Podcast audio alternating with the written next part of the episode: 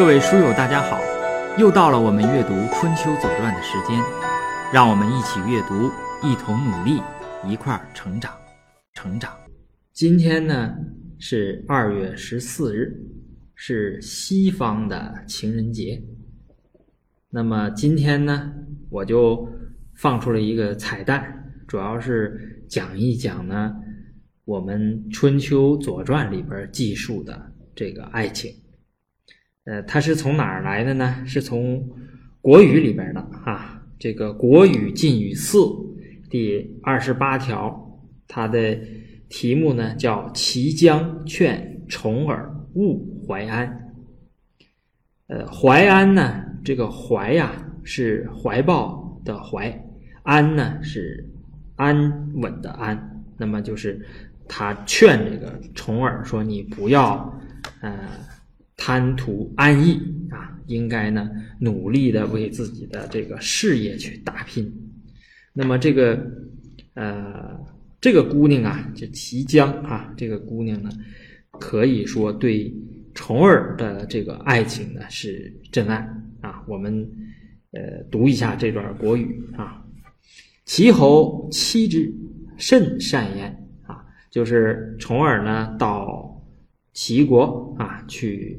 投奔这个齐桓公，实际上是想寻求这个霸主呢，啊，让他支持自己回晋国去夺取君位。但是齐桓公呢，应该是倒数第二年了，转过年之后呢，这个齐桓公就去世了。呃，齐桓公呢是善待了呃重耳啊，说甚善言，就是欲之甚善。对他特别好，说有马二十乘，二十乘的马呢，我们说这个一辆车，呃，有四匹马，所以说就是八十匹马啊，这个应该是一笔巨大的财富，呃，然后呢，还把这个自己的女儿啊，这个嫁给重耳啊，呃，将死于齐而已。这个重耳在齐国过得非常好嘛，他就想就这样吧。我也别打拼了，是吧？这个争晋国君位的这个道路非常的危险，天天都是，呃，走在这个钢丝上啊，生死一线之间，非常难。我干嘛不在这儿就这么过下去呢？他就说：“曰民生安乐，谁知其他？”呃，就说这人嘛，民就是人哈，人呢，嗯，都是呃这个。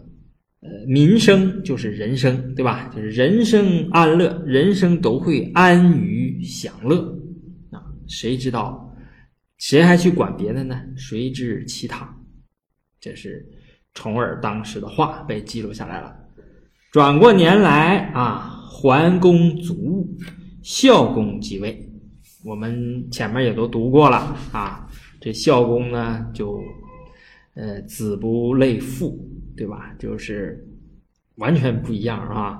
嗯，诸侯叛齐，所以呢，本来呢，诸侯都是跟着大哥、跟着霸主的，到现在呢，你这个孝公一继位，齐国呢乱套了，所以说大家都背叛了齐国。子犯之齐之不可动，子犯呢就是就犯啊，胡言就是应该说是重耳的。最最近的啊，因为他是他的舅舅哈，这是支持重耳的这么一个支持者。他呢非常聪明，对吧？知齐之不可动，知道齐国不行了，不能帮助重耳去争夺晋国的君位了。而知文公之安齐而有忠焉之志也。这个文公呢，就是指重耳，因为这个文章呢是在重耳过世之后。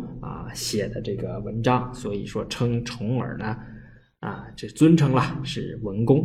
他知道重耳在齐国就是贪图安逸，就想在这老死了。因为他前面不说嘛，民生安乐，谁知其他？对，呃，将死于齐而已，就是不想走了，就在这就这么地吧，挺好的啊。欲行而患之，那要走的话呢，那肯定是要。担心啊，担心文公不肯走。与从者谋于桑下。呃，跟这个，因为造这个重耳呢，要带了一大堆啊，这个支持者，这些支持者都非常有名的啊，给他一路上给他增不少分了。比方说赵崔啊，跟这些人在桑树底下呢就开会啊，来想办法怎么劝从而呢离开齐国。结果呢，这个桑树上有一个人哈，叫呃蚕妾在桑啊，蚕呢就是咱们养的那个蚕哈，蚕妾在桑就是养这个蚕的这个一个女子，她在树上，她因为在桑树上采这个呃这个桑叶嘛，来喂这个蚕。这个桑树在齐国看来。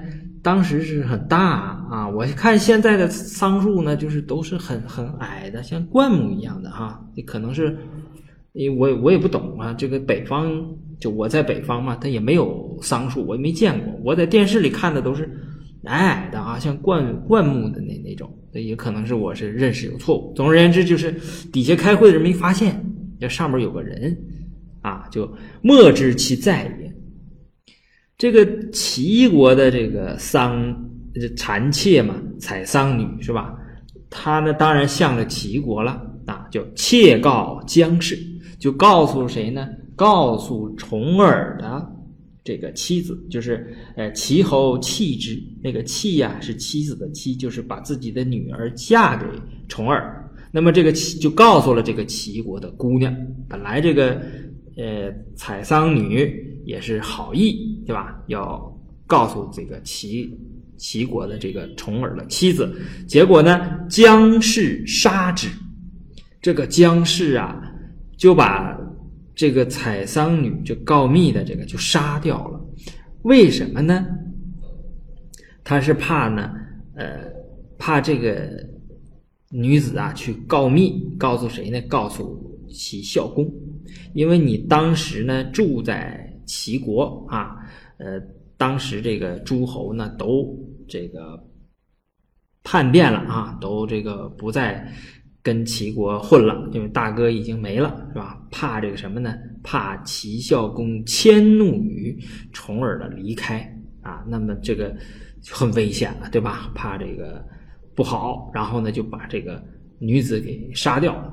所以我们从这块来看呢，这个姜氏啊，他心思细密，那么为了自己的爱人，这不惜呀杀人。你你想嘛，在当时那个年代，包括现在这个嗯这个年代，杀一个人对于一个女子而言，这都是很难的一件事情，对吧？他为了这个自己的爱人去。动刀杀人应该是亲手杀吧，他不可能说是让旁边的人杀，对吧？因为告密嘛，他一定是这个大家场景呢，我们可以想象，就是他可能趁机不备，用刀啊，是用什么？这个真的很难说了哈。总而言之，呃，我觉得杀人对于一个人来说，应该是一个非常非常难以逾越的这么一个心理的这种障碍，就是你。你让我去 像我这样的啊，你让我去杀一个人，我也不敢杀啊。你别说杀人了，可能是不是杀一只鸡，呃，我也没 杀过，对吧？这个恐怕也很难的啊。你想一个女子是吧？一个从小就养尊处优的一个这个诸侯的这个女儿。他能为自己心爱的人是动杀机杀人，这已经很了不起了。同时，他的心思也很细密。从这个行为，我们就可以看出来，对吧？然后呢，而言于公子曰，他就跟重耳说了：“说从者将以子行，其闻之者无以处矣。子必从之，不可以二。”呃，跟公子说：“你那个随从啊。”要跟你要走了，但是呢，呃，听到他们密谋要走的这个人啊，我已经替你给他杀掉了，就是灭口了。你放心，不会有人知道了。你呀，一定要跟着这些人走，不要怀疑。二呢，就是怀疑，二无成命，怀疑则不成天命啊。他认为他这个心爱的人是成了天命的。我们我想起那个有一个老师叫陈果，是吧？是复旦的那个教授，很年轻，很有才华。他讲的那个啊，好像讲爱情就说了，说呃，当我们爱上一个人的时候，呃，那个人呢。呃，就就相当于神。你想让我们全心全意去对待一个人，那只有只有他是神才能解释这件事情，对吧？哎，那么这个齐姜就认为他爱的这个人呢，成天命啊，就是神，对吧？所以说，你看这古今对这个爱情的这种看法是是基基本上都是一样的啊。你像陈果老师的这个说法和这个。我我们国语啊，这个春秋左传时候写的这个文是吧，都是相合的，是吧？那么他说诗云，也这个姑娘啊，非常有才华啊，他引《诗经》就引了三段我都不知道这个，呃，这是不是这个姑娘的原话？总是说了三段啊。第一段呢，他说，呃，上帝临汝，这个汝啊是。《诗经》里写的是女字儿啊，这个呃，上天垂命于你，叫临汝啊。这个汝是指谁呢？因为这个诗啊是来自《诗经·大雅》，叫大明，它的第七章。这个汝呢是指武王啊，就无二而心，就是武王啊，他要去伐纣啊，要讨伐殷商，但是呢。当时的力量对比呢，其实不一样的啊，是周弱而商强。他呢，第一是占了这个时机比较好，就是也，商纣王呢把这个兵力都派到东边去征东夷了，但是家里剩的这个人也够他一枪。所以说，这个武王伐纣啊，实际上是赌，就是冒着很大的风险去伐纣的。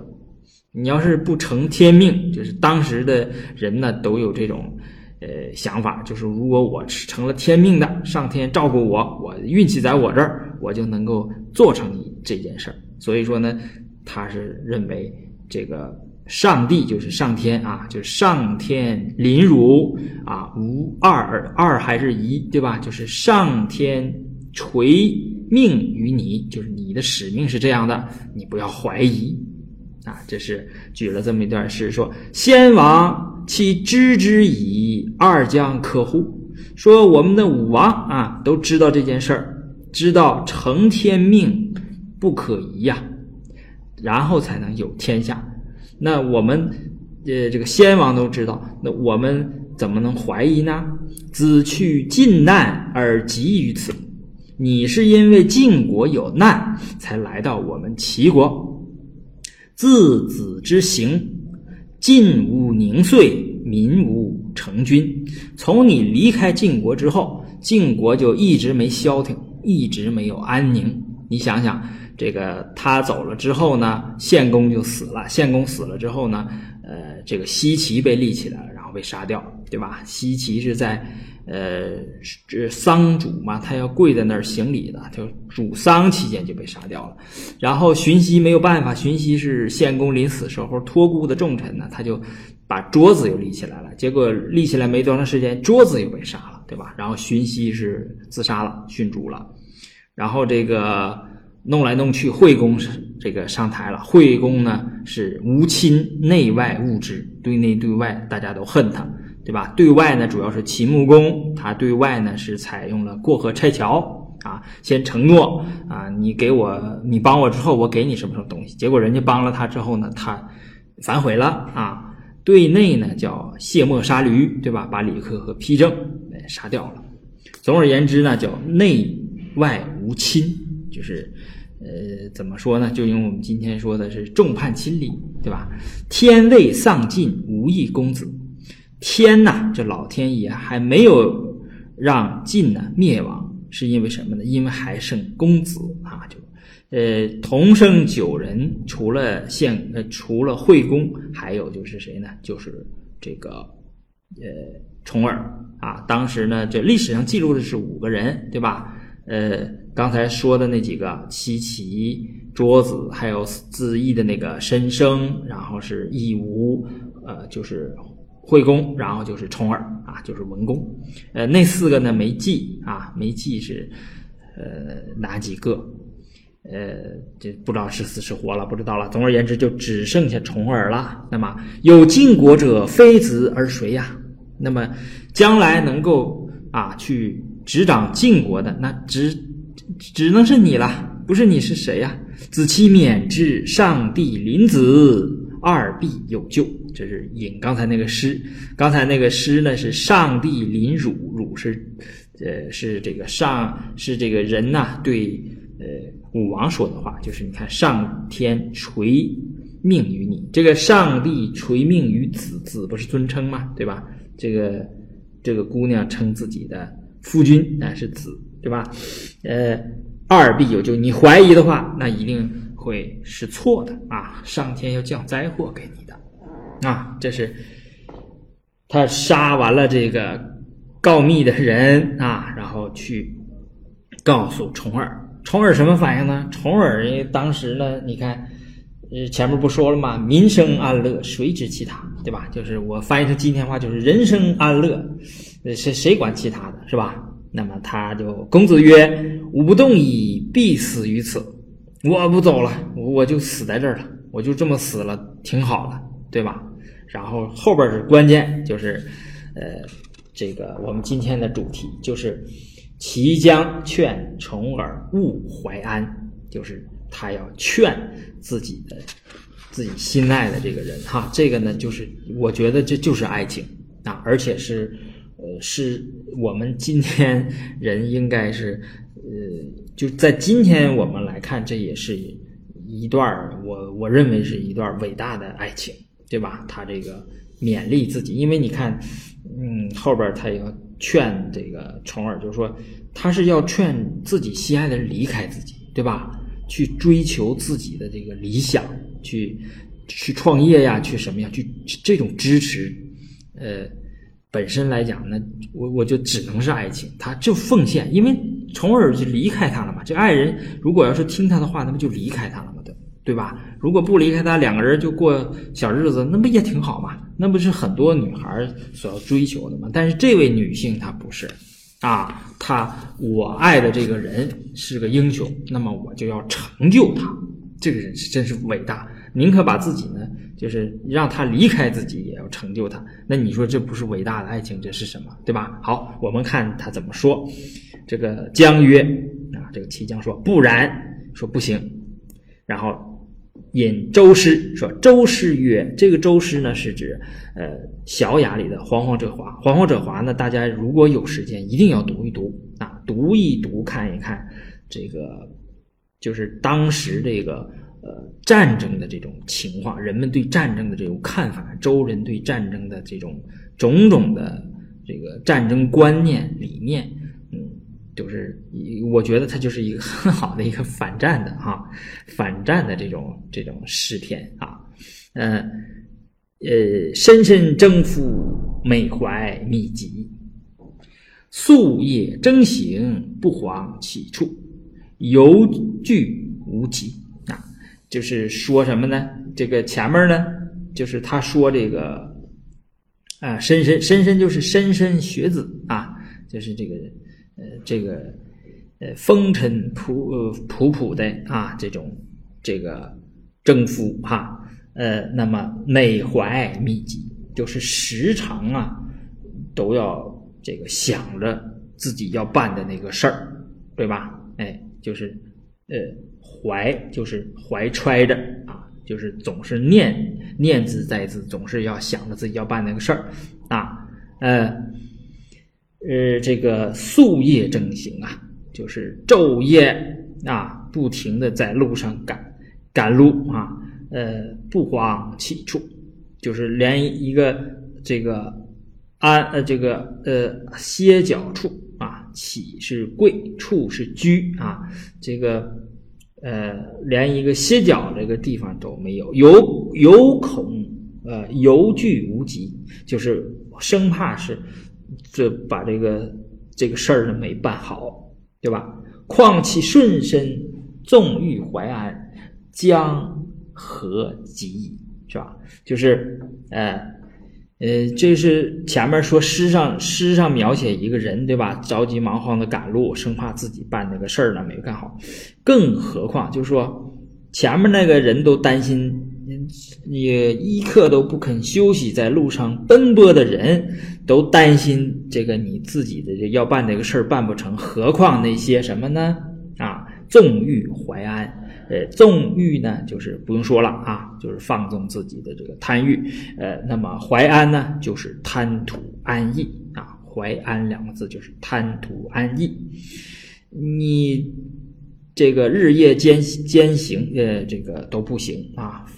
呃，那你那个怀安，这肯定是更不行了，是吧？人不求吉，岂能吉乎？日月不处。人谁或安？这话说的都非常好，这是可以写在纸上当这个座右铭的，是吧？说这个人呐，是吧？呃，一个人不求吉啊，就是吉，就是及时啊。如果人不及时的去做这件事情，做什么事呢？当然要做自己呃这个理想啊，或者是这个。事业呀，哈，就人不求吉，岂能吉乎？又怎么可能达到目的呢？说一个人，你要是不想着我怎么来达到我那个目标，他怎么可能走到他那个目标那个地方呢？对吧？日月不处，人谁或安啊？这个日月如梭呀，对吧？时光不停，是吧？一个人怎么能够？想着只图安逸呢？啊，西方之书有之曰，又说第三首诗，对吧？前面有个皇后者华，嗯，这块又说呢，这块呢又是一个是西方之书，西方之书就是周啊，那个有之曰，怀与安是就大事，这个怀与安啊，就是刚才我们说了，怀安呢是。贪图安逸是吧？那么贪图安逸就十究大事，究是内疚的疚啊，十究大事那就是要坏大事儿的啊。呃，这个我们今天也要也要强调，对吧？这个人不能怀安，不能贪图安逸，贪图安逸呢要坏事儿了啊。嗯，正诗云有。呃，引第三首诗，第三首诗呢也是个爱情诗，是一个比较轻松。我当年读的时候是比较轻松活泼的这个爱情诗，叫小儿歌啊，怎么怎么地啊。那个我们呃有时间再读吧。我先把这个说完哈，就众可怀也，人之多言亦可畏也。这是讲人言可畏啊。呃，这个嗯，为什么说人言可畏呢？啊，他呢是要往后说啊，是呃后边的话呢，呃要以这段呢为铺垫，这是给后边的话做铺垫啊。为怎么叫人言可畏呢？它实际上是讲这个畏啊，畏就是敬畏啊，后边要讲敬畏了，前面要讲不要怀安啊，后边要讲敬畏。怎么叫敬畏呢？他说：“昔管敬重有言，小妾闻之。”啊，就举这个管仲的话曰：“位位如己，民之上也。”就是什么样的人是人中的最上者呢？是有敬畏心的人是人中的最上者。这人哆哆嗦嗦。我们知道，孔子进太庙的时候就哆哆嗦嗦，每事必问啊，一步一步的都非常小心谨慎啊。所谓刚才我说的哆哆嗦嗦呢，就是呃。临渊啊，履薄对吧？如临深渊啊，这个呃，如履薄冰，就小心翼翼的。所以说呢，这个讲敬畏之心，这是呃人群当中的最上者，就是有敬畏之心的啊。我们看那些人群当中的最上者，那个你觉得那有什么可怕的，对吧？嗯，那实际上我们理解是不对的，是人家都是有敬畏之心的。我们仔细想想，我们周围的那人中之上者，我们接触到的和我们接触不到的、看到的，其实都是有敬畏之心的。那么，从怀如流，民之下也。什么是人群当中最下等的、最下的啊？这个大家一定要注意啊，叫从怀如流。用今天的话说，叫什么呢？追求自己的私欲，然后随大溜的那些人，那些人是最下者。我就想起什么来了？我就想起那个投资股票的，对吧？那些散户，那啊，我不多说了，我怕有人就是炒股的散户啊。那么你一定要怎么样？一定要逆向思维，就是要有原则。有原则的人就是敬畏之心，因为他害怕，对吧？所以才会有原则。就像比如巴菲特呀，他们都有自己都有原则，对吧？他说：“这个当别人最恐惧的时候啊，我就要买；当别人最贪婪的时候，我就要卖。”啊，他这个啊，还是相当于这个意思吧？我可能没说懂，但是我要说的就是，我们不能够。啊，眷恋私欲随大流，这是人中的最下者啊！大家一定要注意这个。说见怀思为民之忠也。那么这个见到了这种呃，就是什么是正常人呢？就是看到了诱惑你的这个东西，见怀，就是我心里想的那个。哎呀，这个钱啊，名啊，利啊。见怀，我看到这个东西就在眼前了，我就要伸手了。思维，我突然想起，哦，这个东西有有问题啊，有问题。呃，这个见利呀，要想想这个义啊，《论语》里不都有吗？《孟子》里面也有。我不再啰嗦了啊。这些人都是什么呢？这些是嗯，民之中也，就是正常人、普通人啊，一个一个。比较中等的这个人啊，位位如己，乃能威民。就是你呀，能做到敬畏之心，就像害怕疾病一样，你才能够威下。所谓言能畏上，乃能威下。这个好多领导可能都是这种想法，对吧？就是那抗上的人，他对下可能也比较好，对吧？你对上唯唯诺诺的。执行力很强的，说好听的叫执行力很强。那么他对下也是很有威严的啊。这个东西，呃，大家呢，你们理解啊，我们一同来理解。威在民上，呃，福位有形，能威民，所以在人上。这是作为一个诸侯，作为一个君子应该要做的哈。不畏威，则有刑罪。没有敬慎之心的人。他离刑罪也就不远了。这个呢，我们还是我这话还是放在这，我把这意思说清楚。这个道理呢，你自己去想，你根据你生活的经历、你的所见所闻去看，有没有这样的人？就不懂敬畏的人，最后呢，总是获了刑罪。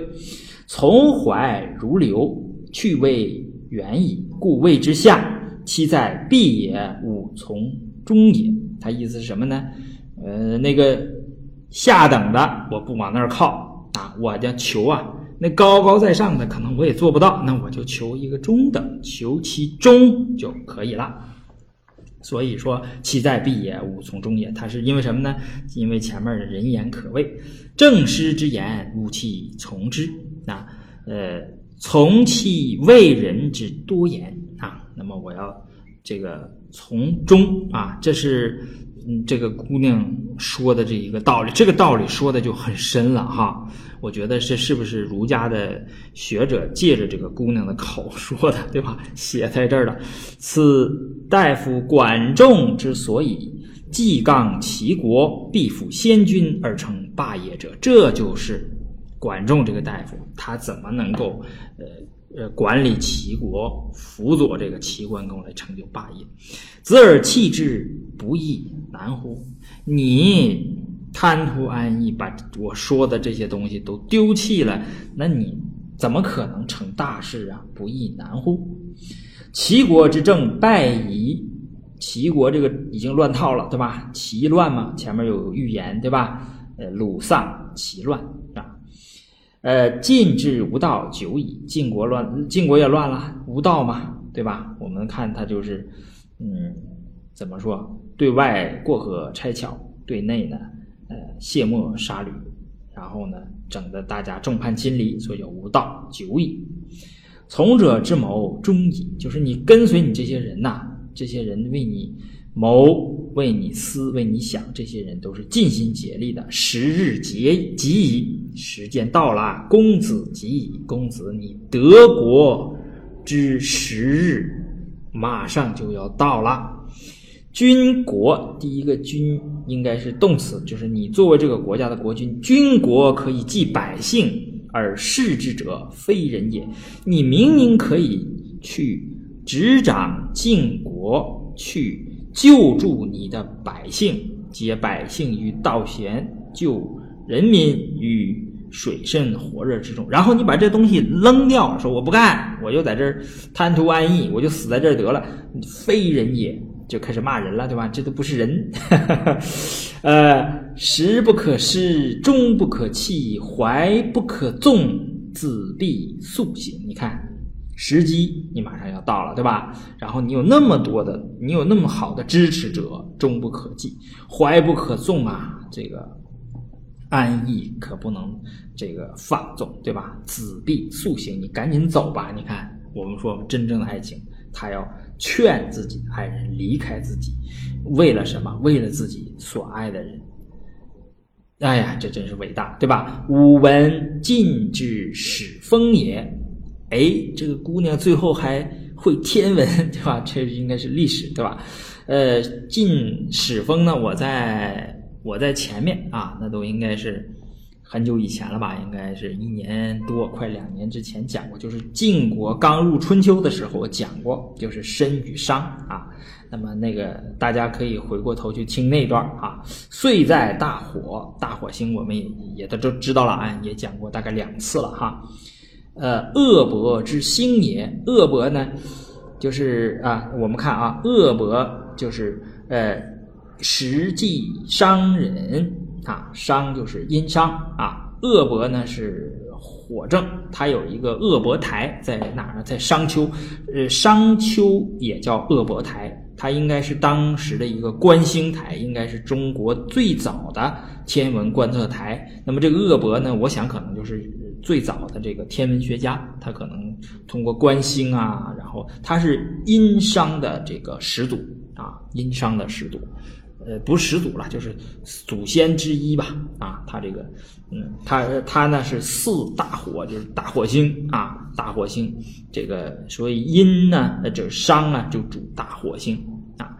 商之享国三十一王，就是商这个殷商有三十一个王啊。那么古史之纪曰，你看他弄出个古史，这个史我也不知道是什么史哈。呃，唐叔之事将如商数，就说唐叔虞封在晋，说这个，那么这一家啊，唐叔虞和他的后代子孙，那么享国呢，应该也是三十一个王啊。呃，那么这是引的，你说这古书上写的哈，《古史之记》这上写的，晋未半也，今天还没到一半呢，对吧？自唐叔到惠公才十四世啊，所以说没到一半儿，三十一个王八，乱不长事。这个乱，晋国的乱呢是不会长久的，它终究会平定的。公子为子，子必有尽，若何怀安啊？这铿锵有力的这个这个要把他心爱的人啊，要公子重儿要唤醒。是吧？说公子当中啊，就剩你啦，你是一定要有晋国的，请你，我的亲爱的，你不要再怎么样贪恋眼前的安逸了啊！呃，后边呢是公子福听，这个重耳啊，轴劲儿上来了哈，不听，我我我我就是要在这过好日子。后边呢就是这个齐姜啊和他和他这个重耳的舅舅子范，他俩一起商量把。重耳灌醉了，然后呢，趁着他这个醉的不省人事的时候呢，用车把他拉到了，呃，就拉离开了齐国，离开都城的时候，重耳醒了啊，非常生气，拿着这个戈去追自己的这个舅舅啊，呃，这是这一段啊，那个我还是呃说回来吧，扣一下题啊。就说到爱情了嘛，对吧？这个陈果老师呢，他的这个说过一句话，我觉得挺有意思哈，说真正的爱情就是你一次又一次的呃爱上你的那个爱人啊。这句话呢，我觉得大家呢深思啊，你们这个好好的想一下这句话的含义。